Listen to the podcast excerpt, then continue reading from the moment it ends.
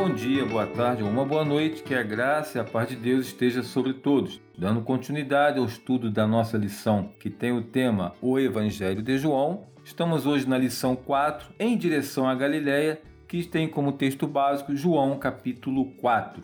E antes de iniciarmos o nosso estudo, sugiro a vocês que leiam os 54 versículos do capítulo 4. Outro sim, Caso ainda não tenha acessado a aula anterior que foi ministrada pelo professor Ricardo, sugiro que a ouçam, pois há uma sequência lógica de acontecimentos.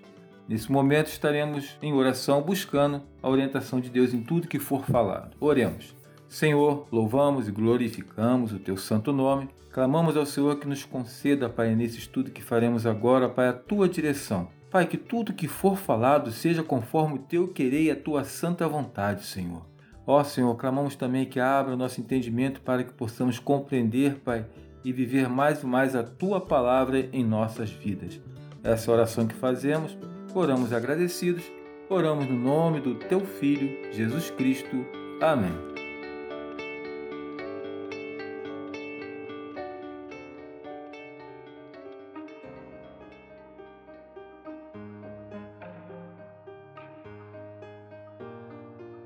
Antes de iniciar, vou deixar claro que tem um material didático de apoio postado e junto com ele há dois mapas que vocês podem acessar para ter uma visão geográfica de situações que estaremos conversando a respeito agora, ok? O capítulo 4 narra fatos ocorridos durante a viagem que Jesus e os discípulos fizeram saindo da Judéia e seguindo até a Galiléia. No percurso escolhido por Jesus, há a evangelização da mulher samaritana e seus compatriotas, e ao chegar em Caná da Galiléia, Jesus é abordado pelo oficial do rei, que lhe pede para curar o seu filho. Esta lição tem como alvo nos levar a conhecer a estratégia do ministério de Jesus para alcançar os perdidos, levando as boas novas de salvação a todos, sem qualquer acepção de pessoas, evangelizando-as independentemente da condição social ou racial delas. Abordaremos quatro tópicos sugeridos pelo autor nesta lição: o encontro com a mulher samaritana, a conversa com os discípulos, o encontro com outros samaritanos e o encontro com o oficial do rei. O apóstolo João evidencia no capítulo 4 que o ministério de Jesus, impulsionado pelos seus milagres, e o sucesso ao fazer discípulos gerou certa inveja aos seguidores de João Batista e uma discussão com os fariseus algo que provocou tremenda agitação. Por causa disso, Jesus decidiu deixar a Judéia e partir para a Galiléia. No versículo 4 diz: E era necessário atravessar a província de Samaria. A questão não era apenas um deslocamento geográfico, mas um plano de atuação de Jesus para comunicar a salvação. O ministério de Jesus inclui um aspecto universal de salvação, não estava restrito aos judeus tanto que o contato de Jesus com a mulher samaritana e seus compatriotas tem por intuito demonstrar a universalidade do cristianismo, como está em João 3,16. Estrategicamente, Jesus, entre as três possíveis estradas do sul para o norte de Israel, uma perto do litoral, outra pela região da Pérea e uma pelo centro de Samaria, escolhe justamente passar por Samaria, terra dos samaritanos, o caminho mais curto da Judéia até Cafarnaum. A viagem levava cerca de três dias. Os judeus evitavam atravessar a província de Samaria, pois consideravam um território impuro e a rodeavam pelo rio Jordão. Mas muitos galileus, sendo eles de raça mista, não se prestavam a tais inconveniências. Para entendermos melhor a questão de rivalidade entre os judeus e os samaritanos, vamos abordar um pouco sobre o assunto, falando sobre a origem do povo samaritano.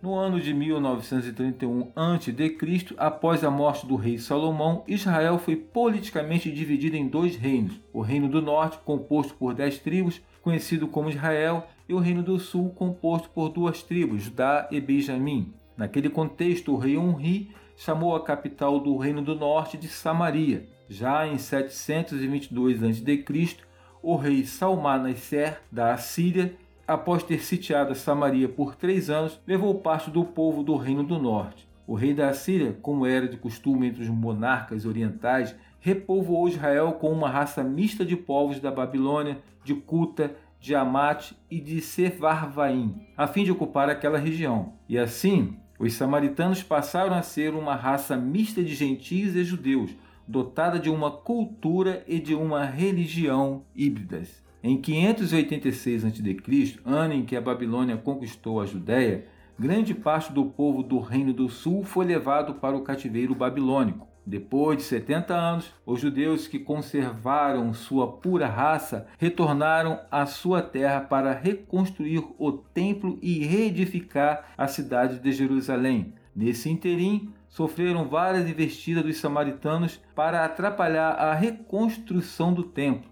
Diante da negação do povo de Judá em se misturar com os samaritanos, estes se retiraram do culto prestado em Jerusalém e estabeleceram seu próprio culto no monte Gerizim, em Samaria. No dia de Jesus, esse muro de separação, essa nutrição de inimizade entre judeus e samaritanos era muito latente. E como eu já falei, para termos uma visão geográfica de Israel no tempo de Jesus, há dois mapas que vocês podem acessar. Um vai falar sobre a Palestina no tempo de Jesus, como é que ela era dividida, e o outro que vai mostrar os dois caminhos, caminhos possíveis para se ir da Judéia para a Galiléia.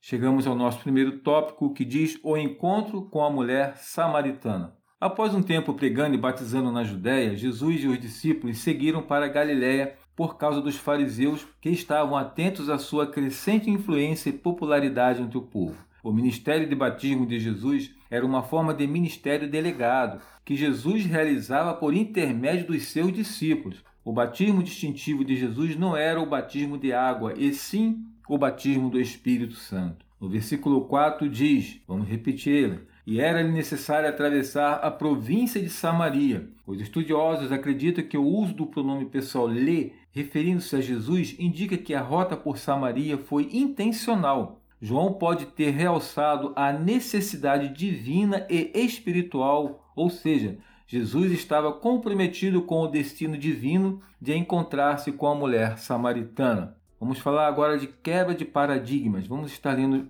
João capítulo 4, dos versículos 5 a 7, que diz: Chegou, pois, a uma cidade samaritana chamada Sicar, perto das terras que Jacó dera a seu filho José. Estava ali a fonte de Jacó. Cansado da viagem, assentara-se Jesus junto à fonte, por volta da hora sexta. Nisto veio a mulher samaritana tirar água. Disse-lhe Jesus: Dá-me de beber. A história da mulher samaritana reforça o tema principal de João, de que Jesus é o Messias e o Filho de Deus. A cidade de Sicar é geralmente identificada como a moderna Ascar, aldeia que fica a meio caminho entre os montes Ebal e Gerizim.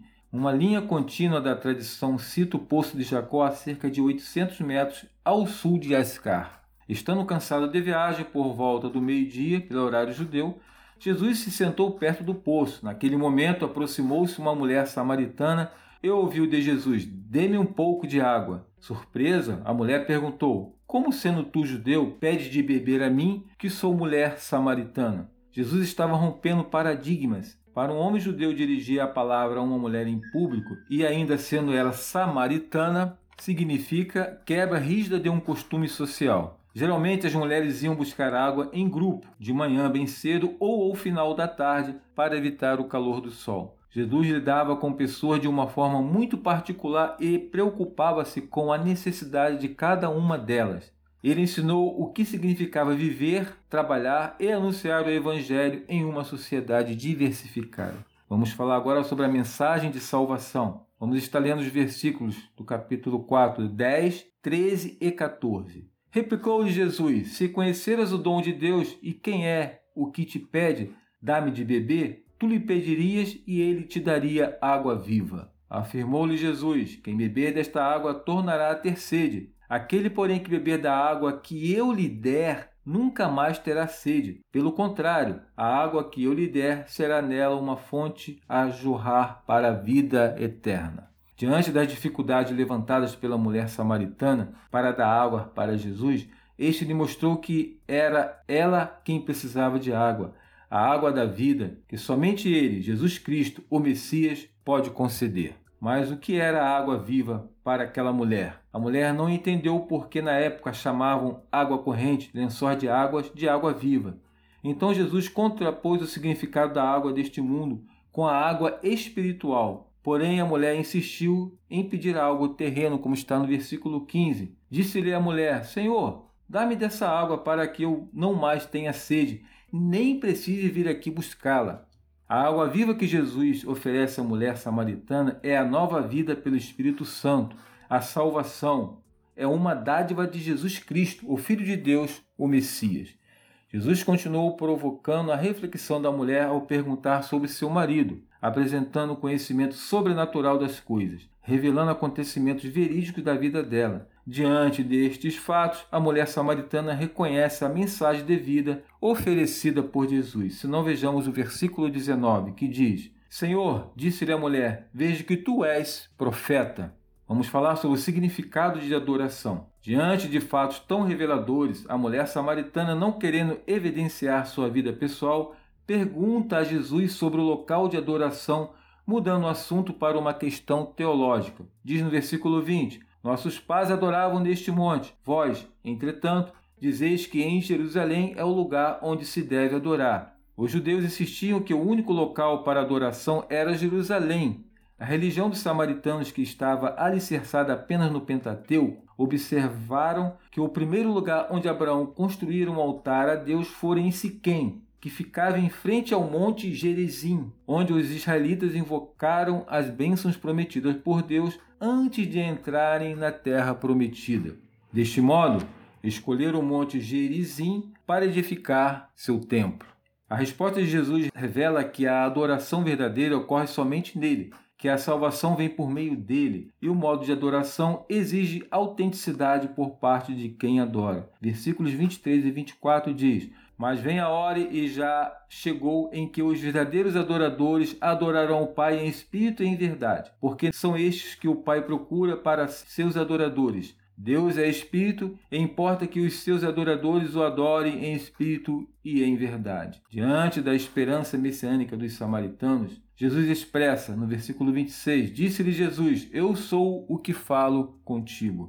Quando os discípulos chegaram, estranharam a conversa entre Jesus e uma mulher, porém não evidenciaram preconceito. A expressão deixou seu cântaro leva-nos a crer que a mulher samaritana deixou de valorizar as coisas deste mundo para anunciar o Messias. Versículos 28 e 29 diz: Quanto à mulher, deixou o seu cântaro, foi à cidade e disse àqueles homens: Vinde comigo e vede um homem que me disse tudo quanto tenho feito. Será este, porventura, o Cristo?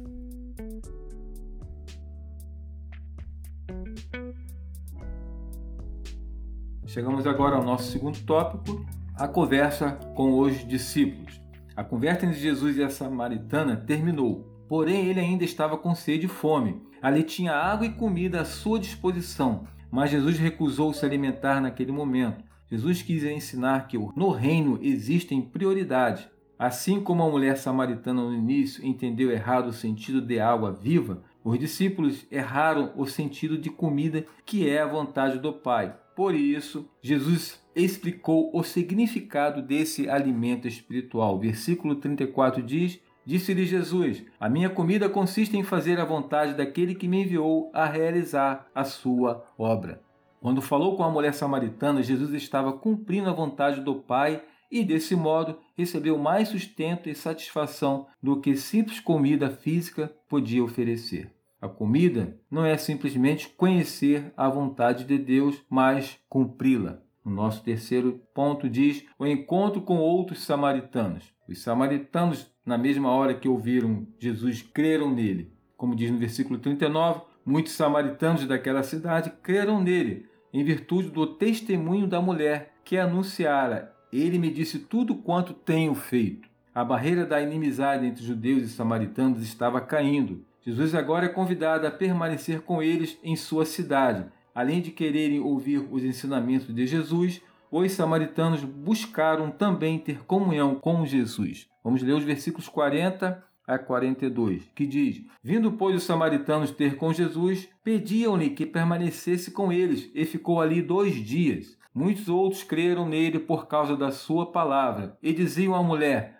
Já agora não é pelo que disseste que nós cremos, mas porque nós mesmos temos ouvido e sabemos que este é verdadeiramente o Salvador do mundo. Nosso quarto tópico diz o encontro com o oficial do rei. Nestes versículos é reiniciada a viagem para a Galiléia, que teve seu início na Judéia, lá no versículo 3. Jesus foi obrigado a abandonar a área de Jerusalém por causa da ameaça de perseguição religiosa movida pelas autoridades dos judeus que haviam ficado perturbados diante do ministério de Jesus. Jesus e os discípulos seguiram viagem. Na Galiléia foram recebidos por aqueles que tinham estado com eles em Jerusalém, por ocasião da Páscoa. Diz assim no versículo 45: Assim, quando chegou a Galiléia, os galileus o receberam, porque viram todas as coisas que ele fizera em Jerusalém por ocasião da festa, a qual eles também tinham comparecido. Outro sim, o episódio da cura do filho de um oficial do rei efetuada por Jesus constitui o segundo sinal de um conjunto de oito que João usou para reforçar a verdadeira identidade de Jesus a fim de produzir fé nos seus ouvintes. Diz no versículo 46: Dirigiu-se Jesus a Caná da Galiléia, onde da água fizera vinho. Ora, havia um oficial do rei cujo filho estava doente em Cafarnaum. A partir desse momento é possível perceber uma série de lições sobre fé. Primeira, despertamento. Tendo ouvido dizer que Jesus viera da Judéia para a Galiléia, foi ter com ele, ele rogou que descesse para curar seu filho que estava à morte, diz o versículo 47. O verso descreve o encontro entre aquele oficial desesperado e Jesus. Em toda aquela região, Jesus só tinha feito um milagre, transformado água em vinho como está no capítulo 2, versículos 1 ao 11. De alguma maneira, aquele oficial despertou para a fé em Jesus, mesmo não tendo visto milagres. Uma outra lição de fé é o desprendimento. Jesus aproveitou aquela situação para ensinar sobre o valor da fé. O desespero do pai se intensificou com a possibilidade de não ser atendido, pois sua única preocupação era a cura do filho. O texto sugere desprendimento de sua alta posição por compaixão ao filho. Versículo 49 diz: Rogou-lhe o oficial: Senhor, desce antes que meu filho morra. Uma outra lição de fé do oficial é a declaração, versículo 50. Vai, disse-lhe Jesus, teu filho vive. O homem creu na palavra de Jesus e partiu. Ao longo do seu ministério, Jesus operou milagres de muitas maneiras. Naquela ocasião, ele decidiu apenas falar: Vá, seu filho vai viver. O homem creu que a palavra de Jesus era verdadeira. O verbo que aparece no texto é pistel, que significa estar persuadido. Naquele momento, o filho foi livre da morte física e o pai foi livre da morte espiritual. Uma outra lição de fé do oficial é a demonstração. Diz no versículos 51 a 53. Já ele descia quando os seus servos lhe vieram ao encontro, anunciando-lhe que o seu filho vivia.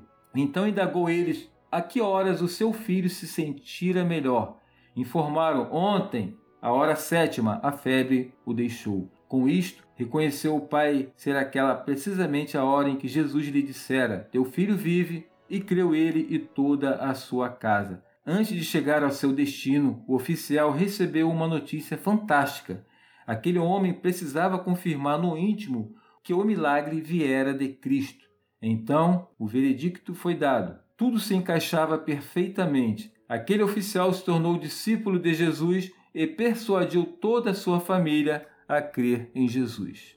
Notamos que é importante o fato de que esse capítulo demonstra o amor de Jesus e a compreensão dele por parte do povo. Seu amor pela humanidade não tinha limite, pois ele dirigiu-se à mulher marginalizada pela sociedade com amor e compaixão, em contraste com as limitações do amor humano. Cristo exibe o caráter do amor divino que é discriminado e se estende a todos verificamos que nenhum passo de Jesus foi dado de maneira aleatória.